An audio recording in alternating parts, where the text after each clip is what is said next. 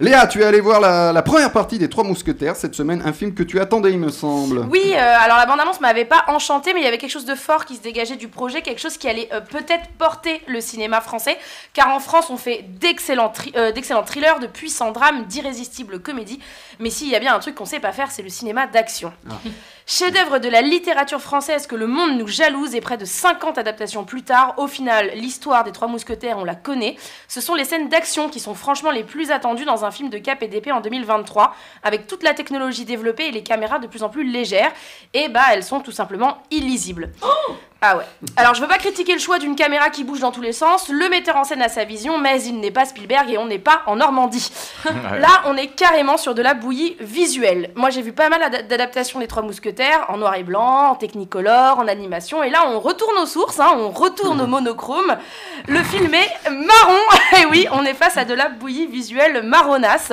Donc pour moi qui suis très attachée à l'imagerie, c'est évidemment un échec. Heureusement, il y a des éléments visuels forts, genre François Civil, Ah Ouais. Oh très là. fort. Très Pio. Marmaille Ok. et Vincent Cassel. ok.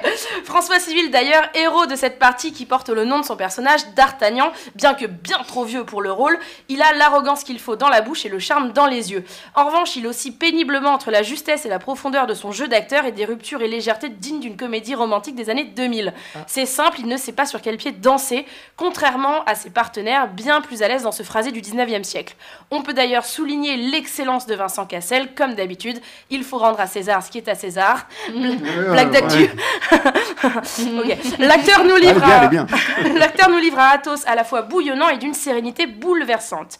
Louis Garrel réussit l'exploit d'être absolument juste et parfait dans tous ses rôles alors qu'il est toujours Louis Garrel. C'est une sorte de magie.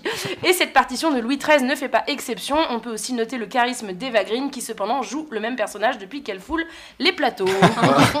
Bon, tu as été très très dur sur la mise en scène quand même. hein. Ouais, en même temps, le dos, c'est un bouquin à la base. Donc, à quoi ça sert d'adapter des phrases au cinéma si c'est pour mal les filmer? La littérature, c'est pas un art mort destiné à prendre la poussière. Les livres existent toujours. Après, on peut pas nier une belle adaptation narrative, à la fois très attachée et fidèle au livre, et en même temps avec un vent de modernité. Ça manque peut-être de l'ingéniosité des combats, euh, des complots, pardon, politiques, mais ils sont éclipsés par autre chose, et c'est probablement le principal message. C'est culte et tout le monde le connaît. Le principal message, c'est, c'est Un pour tous. tous pour un. Voilà, ex- exactement, bravo. L'altruisme. Et pas forcément comme on a l'habitude de le voir, car les trois mousquetaires nous forcent à être du côté des nobles. Bon, déjà parce que le peuple y est assez peu présent, et surtout parce que ce sont pas les nobles tels qu'on l'apprend à l'école, ceux qui récoltent les impôts, se goinfrent tandis que les gens crient famine de l'autre côté de la grille, ou bien encore qui reculent l'âge de la retraite. Encore une, encore une blague d'actu. Oh. Bon, je dis pas que c'est un film de droite non plus. hein. La dévotion et, la, et la loyauté est légion ici. Et avoir un certain rang social, c'est un travail de chaque jour et non un statut sur lequel on se repose. Une réplique illustre tout à fait ce propos. Celui qui est noble doit passer sa vie à s'en montrer digne. Ici, être noble, c'est une manière de penser aux autres, c'est se mettre au service de son prochain. Toutes ces qualités du film sont indéniables et bien sûr je me devais d'en parler pour rendre honneur à tout ce travail et au courage de Martin Bourboulon de se frotter à une telle œuvre, mais pour moi c'est un coup d'épée dans l'eau.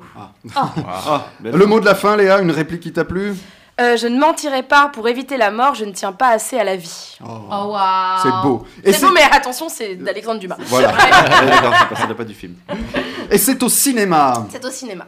Est-ce que t'as pensé à ça quand t'as regardé le film?